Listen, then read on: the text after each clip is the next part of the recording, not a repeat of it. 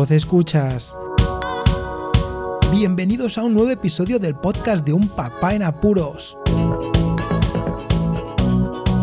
Este episodio 205 se fragua en plena cuesta de enero y aquí en el norte el frío, el agua y la niebla hacen un poco más cuesta arriba. Comenzamos. La anécdota de la semana. La anécdota de esta semana va de algo muy casual y muy viejuno. La grabadora de DVDs y CDs que tengo instalada en mi torre PC, aquella que monté con Marcos ya hace casi dos años, pues dio un fallo y no es que fuese la grabadora demasiado nueva, aunque montamos el PC de aquellas, la verdad es que esta grabadora tiene casi 20 años y funciona perfectamente. Sin embargo, después de darle bastante caña grabando bastantes videojuegos piratillas de la Wii, pues intenté visionar un mini DVD, que es otra de las grandes ventajas que tiene tener este tipo de bandejas, pues se quedó a medias, no entraba del todo y no era por el mini DVD, sino que algo la pasaba. Se quedó como asustada y no podía ni meterse la bandeja ni sacarse la bandeja. No salía ni entraba el mini DVD y la bandeja estaba como rara, muy rara, ni por software ni por hardware, incluso apretando tuve que cerrar la bandeja para ver si podía reiniciar el ordenador. Le dejé descansar y sí, estas cosas a veces reviven y así pasó al día siguiente la grabadora como si nada. Espero que la obsolescencia programada, en este caso, me dure otros 20 años. Vayamos al tema principal de hoy. Este episodio 205 puede que a muchos le parezca un poco pues salido de onda dentro de que es de lo que es este podcast. La verdad es que intentaba pues librarme de un apuro que tenía mental en un momento determinado y era que cómo podía ser que toda la gente que tuviese un Apple Watch estuviese tan encantada. Así que Hace un par de meses se me ocurrió adquirir uno de estos Apple Watch, eso sí, de segunda mano, el cual solo estuvo en mi poder unos días porque no quise verlo más. Y es que el Apple Watch, como dice el título de este propio programa, aún no es para mí.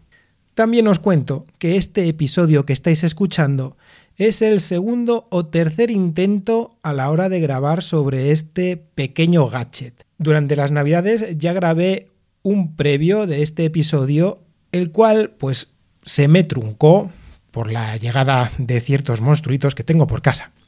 Y luego tuve un momento muy plácido, una noche de diciembre, en la cual pude grabar el episodio.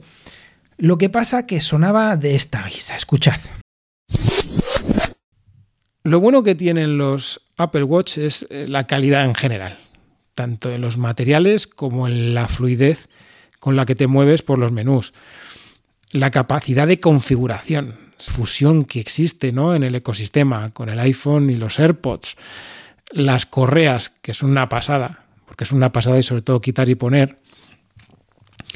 Los sensores que tiene. Siri, que funciona mejor que incluso los iPhone. Y la pantalla. La pantalla es excepcional. Pero. Y ahora viene mi crítica las cosas malas que veo a esta Apple Watch. Lo primero, pues la correa básica que viene. Por un Pro era la configuración, es que también es una contra. O sea, la vibración por defecto es muy suave, muy premium, pero es que muy suave. La vinculación que viene por defecto te mete todas las aplicaciones compatibles y es que eso también pues te apabulla un montón. Las notificaciones perdidas, si no estás al alcance del Bluetooth del iPhone, pues no te llegan. Sí, eh, sonaba muy técnico, mm, relativamente. O sea, era como que, en primer lugar, ya se salía de la esencia de este podcast, que es sin guiones, ¿no? Intentar que sea lo más eh, natural posible y con las ideas que se me vengan en la cabeza. De ahí también la poca duración que tiene este podcast, y no, pues igual tenía aquí cuerda para rato. Pero no me quedo pues de mi gusto. No era alguien llamado un papá en apuros. Así que me he quedado con un par de pinceladas sobre ese podcast y también sobre las conclusiones que quería sacar al respecto. Hice un análisis bastante concienzudo sobre los pros y los contras en aquel programa. Sin embargo, en realidad eh, lo que me provoca un come-come en la cabeza es esa necesidad que realmente ha generado Apple a la gente que no necesita ese Apple Watch.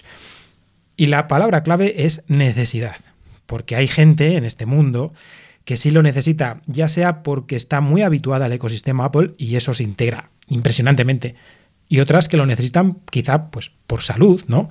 O también por condiciones físicas que hacen más viable la vida una mejor o mayor calidad utilizando este smartwatch. Lo que sucede que en mi caso lo veo con mi perspectiva, desde mi punto de vista. Y es que, en realidad, a la gran mayoría de los usuarios, Apple les ha generado una necesidad. Y es que es así y no pasa nada. O sea, a ver, que no vayamos a entrar en fanboyismos, ni en haters, ni en ese mundillo tan sembrado de trolls. No, no, no, no. Sí, tan solo es dejar claro que aún este Apple Watch no es para mí. Y como podréis creer, sí, el factor clave y determinante es la batería. Es inconcebible que un aparato de este estilo tengas que cargarlo cada día y medio o dos días como mucho, exceptuando el Ultra, que bueno, se puede alargar algunos que otros días más. Que sí, que las configuraciones varían, que sí, que a la mayoría de la gente eso de dejar un par de horitas el reloj cargando, pues no les provoca problemas a lo largo del día. Pero ya hay que estar pendiente de otro aparato más y demasiado que los eh, smartphones, que los móviles nos tienen pegados más o menos todos los días a un cargador. Fijaos, solamente os explico.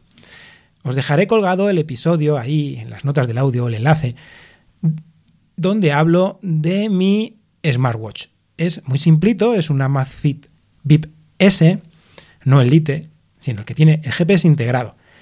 Me costó de aquellas unos 40 y pico, 50 euros con oferta. Y estoy encantado. Hace más de dos años que lo tengo. Aún utilizando el Apple Watch, que tenía un montón de configuraciones, un montón de aplicaciones, pues me veía eh, aturullado. Y tenía que pensar durante varios días una configuración óptima para que el reloj no me comiera más tiempo incluso que el móvil. Pero bueno, ¿qué soy yo? A ver, la gente que me conoce sabe que soy muy cacharrero de siempre. A mí me encanta la tecnología. Eh, soy más que un usuario avanzado. He programado, he cacharreado con todo tipo de dispositivos, exprimo la tecnología al máximo, intento sacar el máximo partido de cada uno de los gadgets que tengo, aparte de todos los aparatos tecnológicos y todo lo que puedo utilizar más allá en la web. Pero es que esto se me fue se me fue de madre y lo siento muchísimo, pero solo con el ejemplo de la carga de la batería ya me quité de un plumazo el utilizarlo. Yo pensaba que igual ese día y medio era utilizándolo mucho, pero no. A ver, quiero dejar claro que el terminal que adquirí fue de segunda mano y ya venía con un 82%, un 82 o un 85% de carga máxima de la batería, de la capacidad máxima. Y pues, eh, ¿qué queréis que os diga? En el primer día, claro, a ver, la curva de aprendizaje, ¿no? Eh, el cacharreo de todo el, tiempo intentando configurar, mirar, ¿no? Despertar el, el reloj. Pues sí, claro, pues no tiene que ver. Pero los días sucesivos me pasaba algo parecido y la batería no me duraba el día entero. Más o menos, si la batería la tenemos que cargar durante dos días, cada dos días, como mucho, imaginaos, ¿no? Significa que a lo largo de un año el reloj ha sufrido 180 cargas. Mi smartwatch, mi Amazfit Pip S, en un año, más o menos, le cargo unas 15 veces, porque aproximadamente me dura unos 25 días, unos meses igual.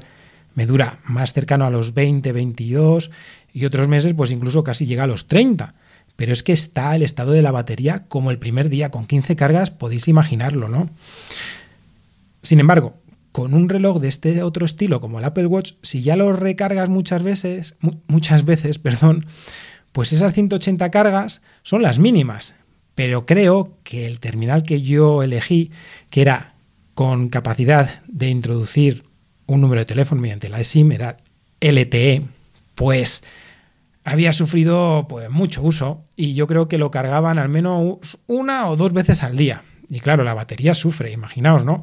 Ya estar pensando en menos de dos años el cambio de la batería. Ya si el terminal, lo que es el, el reloj, pues cuesta una pasta, hay que pensar si lo vas a usar mucho, que en X tiempo, dos años, pues hay que apoquinar otros 99 euros para cambiar la batería. Porque ya sabéis que a partir del 80% de la capacidad máxima, pues Apple dice que lo mejor es cambiar la batería. Bueno, en fin, que es así, que es que no comprendo cómo a estas alturas una empresa como Apple sigue comercializando un reloj que dura la batería tan poco.